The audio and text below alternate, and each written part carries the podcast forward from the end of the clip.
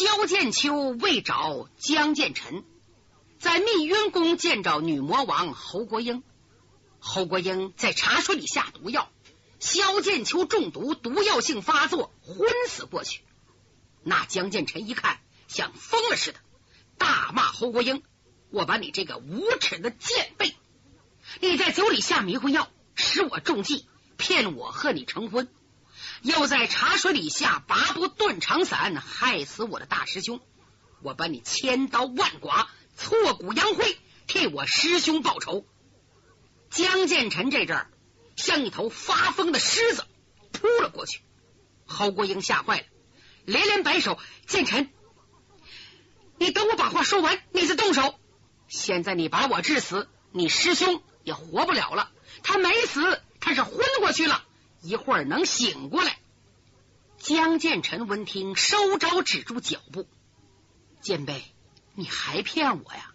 杀了你，我也不活。你不是嫁给我了吗？那好，咱俩到阴曹地府结为夫妻。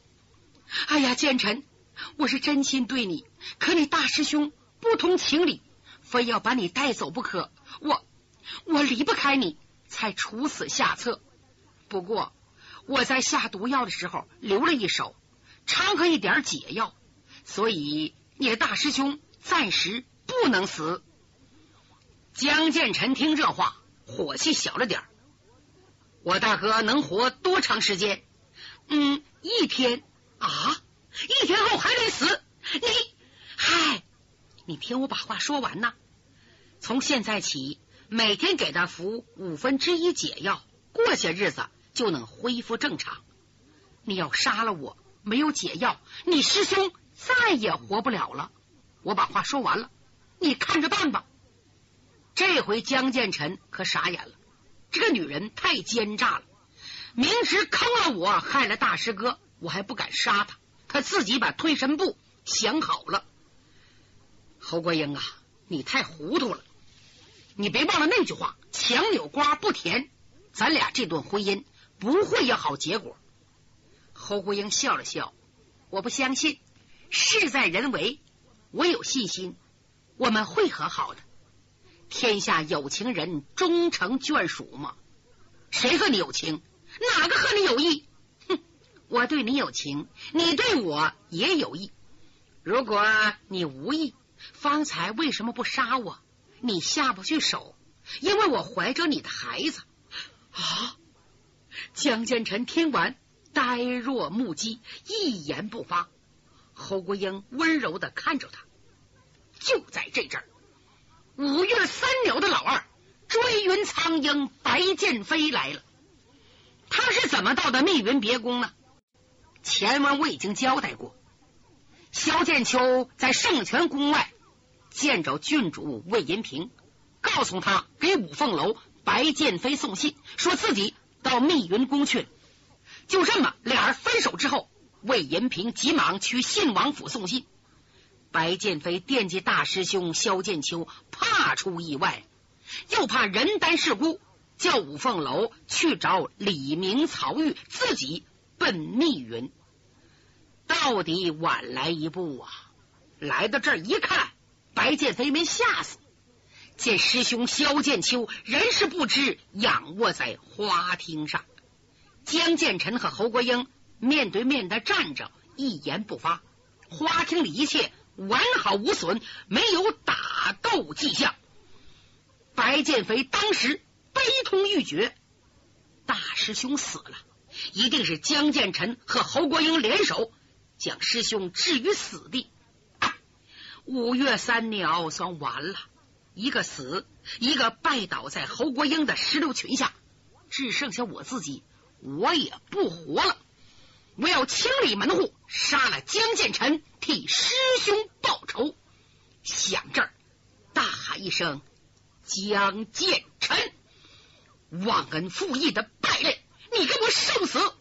说着，探背膀，摁崩簧，咯噔，苍啷啷，出青钢宝剑。化道人道，身法太快的唰，已经来到江建臣近前，钢锋剑唰直指咽喉。事情太突然了，换了别人，这一剑非扎死不可。就得说江建臣功夫到家了，急忙施展幻影移形的身法，唰闪开这一招。你别看他没看清来人的面目啊，也知道是二师兄追云苍鹰来了。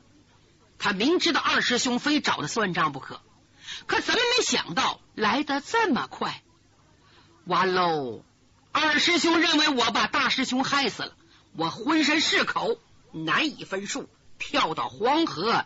也洗不清啊！他想向白剑飞解释，白剑飞不听啊，手中的宝剑唰唰左一剑右一剑，就把个江建成给圈住了。侯国英在一旁看得清清楚楚，他认识白剑飞，因为两个人动过手，他败在白剑飞手里。他知道白剑飞的本事很高啊。今天一上来就下杀手，他替江建成担心，他想帮忙，一晃手中折扇就要交战，哪知道白剑飞不理侯国英，青钢剑犹如暴风骤雨，形似电闪雷鸣，先天无极三十六剑剑光霍霍，银蛇乱窜，把个江建臣围在当中，只要一招得手，江建臣不死。必残！侯国英也开了眼了。哎呀，五岳三鸟个个了不得，江建臣厉害，这白剑飞这剑招太好了，这可怎么办呢？剑臣赤手空拳，只是躲躲闪闪，不敢进招，太危险了。就在这阵儿，白剑飞的招数由快变慢。侯国英可是大行家呀，他知道白剑飞已拼上内力。别看剑招看着慢了，其实每招每式都惯上他几十年内家功力。哎呀，不好！江建成他们师兄弟情同骨肉，这两个师兄又不通情理，坚决反对我和他师弟的婚事，他又不敢反抗，这可要把我坑了。江建成有三长两短的，我依靠何人呢？哼量小非君子，无毒不丈夫。我叫他们师兄弟反目成仇，建臣呐，我可对不住你了。他拿定主意，银牙一咬，转身走了。他到卧室里拿了口宝剑，书中暗表：这口剑切金断玉，削铜铁如泥，迎风断草，吹毛利刃。这是宫中的宝剑呐。江建成不懂，侯国英呢？他把剑鞘唰给撤下来了，举着宝剑，冲着对面喊：“建成呐，给你！这有宝剑，如今之计，你只有拦住令师兄芒痕进攻，停下来再讲清一切，这事才能解决。可不要误了你大师兄的一条命啊！如果你们打时间长了，我走了。”你大师兄必死无疑。江建臣听他说话，觉得他说的有道理，我得想办法制住啊我二师兄，然后跟他慢慢说清楚。我老这么躲闪，什么时候是完呢？侯国英一犯脾气要跑了，我上哪找他去？就这么一伸手，唰，把宝剑接过来。书中交代，江建成呐，都不是怕死，二师兄杀他，那么他就挺着死吧。他明白，如果我一死，三鸟全完了。你想啊，我要一死，侯国英不顾一切的和我二师兄交战，即使不把二师兄战死，他也不会给大师兄解药。大师兄死了，我也没了。二师兄明白了真相，他非自杀不可。这样一来，导致这五岳三鸟同时归天，所以。我必须跟二师兄说清楚，不能让他碰着我。可是他接过宝剑呢，他没有合计，没合计这是口宝刃。哎，确实再还招便当多了。就这样，他们只兑换了三招，就出事了。江建成一招往左断臂，唰，手中剑向白剑飞右肩劈了下来。他是要逼二师兄退出花厅，好让他看出来大师哥呀只是中毒没有死，让他冷静一点儿，容自己把话说清楚。哪知白剑飞误会了，他认为我只要一退就得退入花厅，花厅里准有埋伏，不然我大师兄为什么遭毒手？说什么我也不能退。随即手中宝剑一晃，唰来了一招雁门托钵往上架，就听着苍啷的一声，青钢剑和那口宝刃碰到一起了。这师兄弟两个人功力深厚啊，力气太大了，一个向下劈，一个往上迎。你就是回天之力，这招数也制止不了了。擦那么一下子，可了不得！一截断剑和白剑飞的右臂同时落到地上，白剑飞的膀子被砍下来了，砍这个利索，连点皮骨头都没带。江建成一看。啊！差点吓死！白剑飞疼的扔掉了半截剑，汗珠子往下直滚，鲜血染红了衣裳。如果说伤疼，不如说他的心疼啊！自己的胳膊叫心爱的小师弟砍下来，实在叫人忍受不了。他咬牙切齿，嗯，身体晃了几晃，二目失神，瞪着江建成。江建成一看，哎呀，侯国英可把我坑苦了。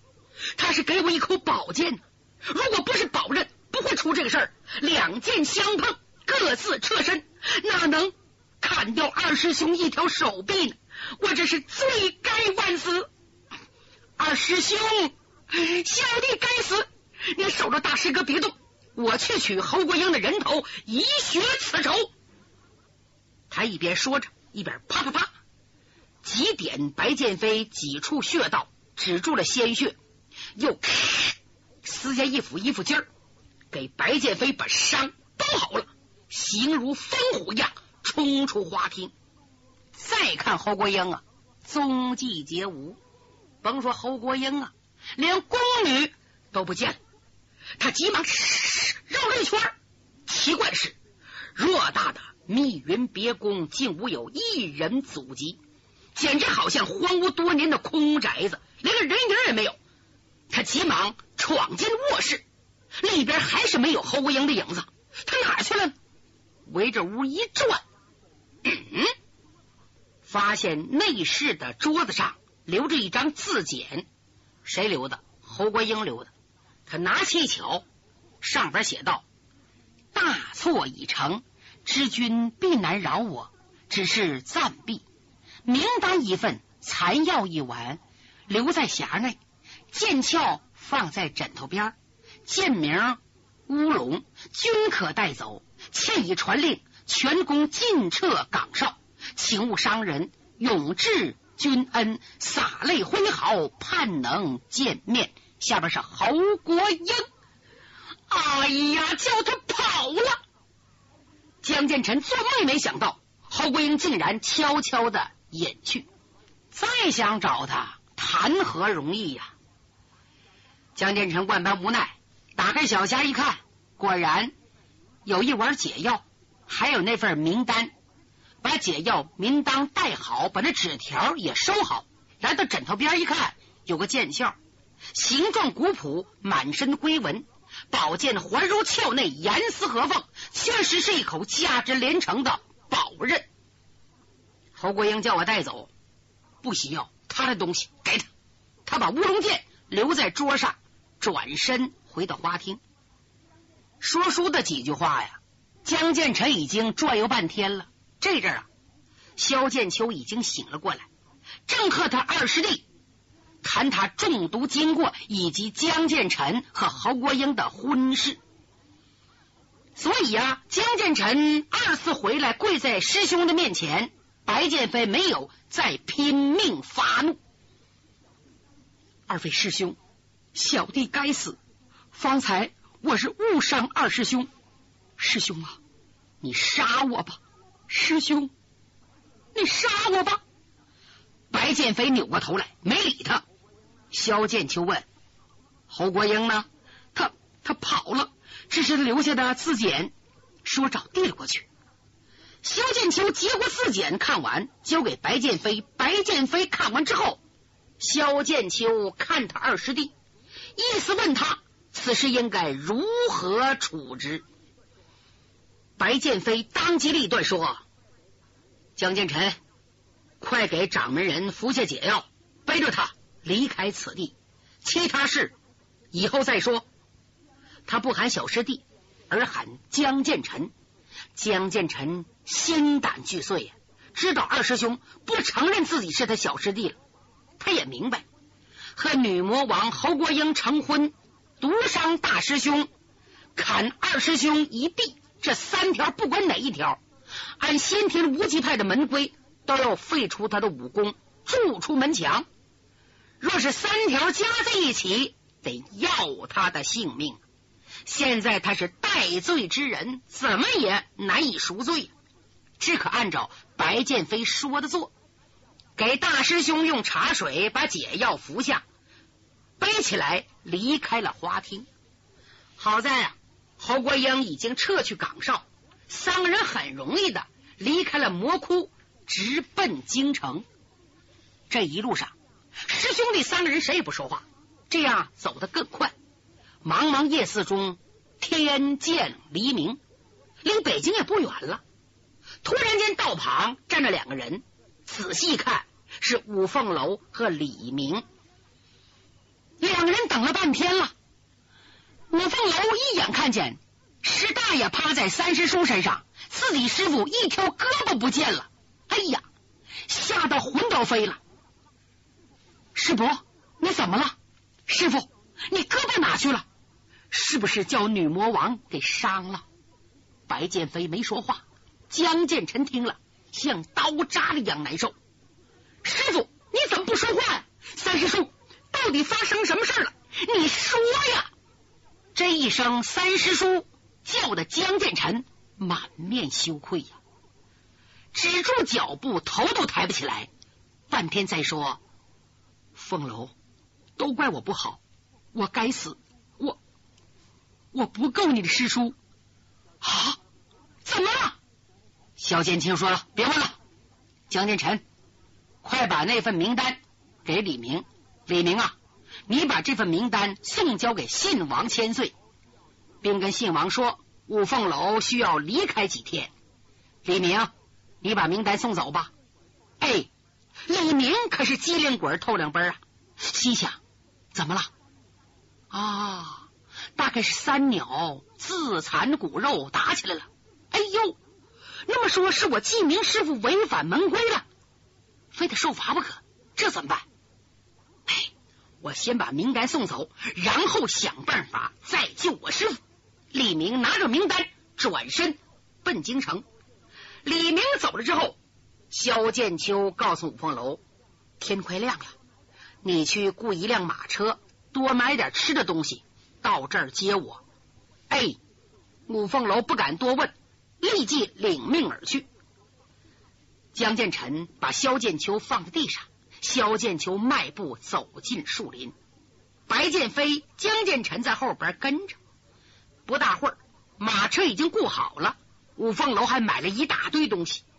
萧剑秋掏出一锭金子，交给车把式，叫他先回去，车呀放到这儿。等用完之后，再回京城算起车脚钱。赶车的走了，五凤楼跳上大车，拿起了鞭子。五岳三鸟坐到车上，师伯，咱们上哪去呀？回嵩山黄叶观。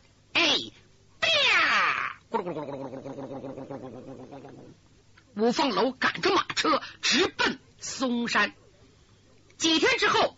弟兄四人已经回到登封县。这一路之上，五凤楼从师傅白剑飞口中知道详细情况。他明白了，哦，这是回到先天无极派发祥地，在祖师面前处罚我三师叔啊！可这件事儿，我三师叔做的太过不对，也不能光怪他呀。谁叫三师叔到了青阳宫，还不是我师大爷吗？当初我们就不同意你非叫去不可。可怕事情发生了，也不能都怪他呀。有心给求情，怎奈自己是晚辈，不够急。谁能求情？醉和尚战天雷。可这两个人是江湖怪人，行无定所，上哪儿找去？就这样思思想想，来到中岳嵩山。白剑飞叫了一名无极门下弟子，叫他按照五凤楼所说的地址，把那辆马车送回京都。然后爷几个登上嵩山，五凤楼背着师大爷，陪着师傅，叫着江建臣。不一，来到上一代掌门人吴吉龙的修行所在。吴吉龙啊，是五岳三鸟的师傅。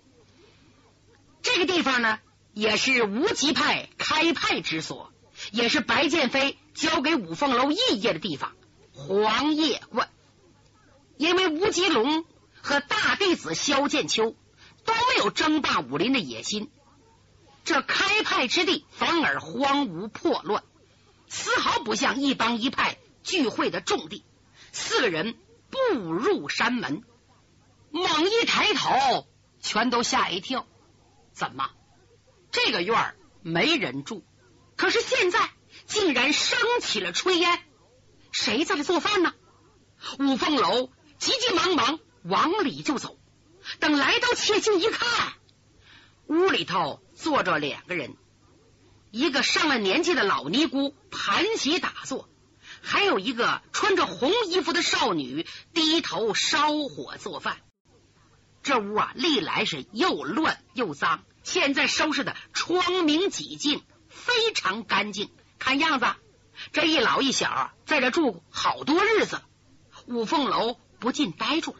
心想：我们这儿怎么来女的了？这俩是干嘛的？也不说一声，把我们的屋给占了。就在这阵儿，那个老尼姑睁开了眼睛，哎呀，目光炯炯，直透肺腑，看得人直发毛啊！老尼姑看见五凤楼，问了一句：“娃娃，你是先天无极派的人吗？”啊，正是。嗯。怪不得你这么看我，你是觉得鸠巢却占了你，还是认为卧榻之旁不容人酣睡呀？快叫你身后那三个小子进来！老尼姑最后这句话可把五凤楼气坏。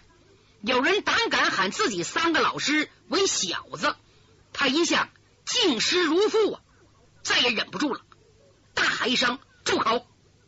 你偌大年纪，老不自尊，可休怪晚辈无礼。说着，三步两步来到切近，一伸手捧，干嘛？他要抓老尼姑啊坐下的蒲团，然后把他给端出去，送到门外。哪知道他双掌一伸之际，身后萧剑秋高喊：“凤楼不可无礼！”可惜呀，说晚了，他想往后退。来不及了，两个手腕被老尼姑抓住了。吴凤楼急运真气，想把手夺过来，万没想到对方的手好像有一股吸力，自己怎么抽也抽不来。哎呀，不好！他正在着急，那老尼姑轻轻往怀里一带，往后一推，出去。吴凤楼的身子。轻轻飘飘的，日给扔出去了，才拿桩站稳。只听屋里老尼姑说了一句：“呀哈，死去老鬼真有福啊！见我这么个好徒孙。”五凤楼吓得出了一身冷汗。可听了这句话，想起这老尼姑是谁了？是和自己的祖师吴极龙同城武林双旗的慈云大师。刚才要不是他手下留情，自己的手腕子非折了不可，连忙跪倒，后辈五凤楼拜见祖师婆。哈哈哈哈！你这娃娃挺会转弯啊！叫那三个小子给我进来。五凤楼还没站起来，萧剑秋已经领着两个师弟跪在屋门口。老尼说：“起来吧，我最讨厌你们老鬼师傅这套俗礼。通通进来，省得惹我生气。哎，萧剑秋进来，心里琢磨：哎呀，师姑来干嘛来了？这人惹不起呀！师姑啊，十年不见，您身体康泰。行了，别当面捧我，背后你欺负我徒弟。啊，谁欺负你徒弟了？老尼姑一指红衣少女，哼，就是你三师弟欺负了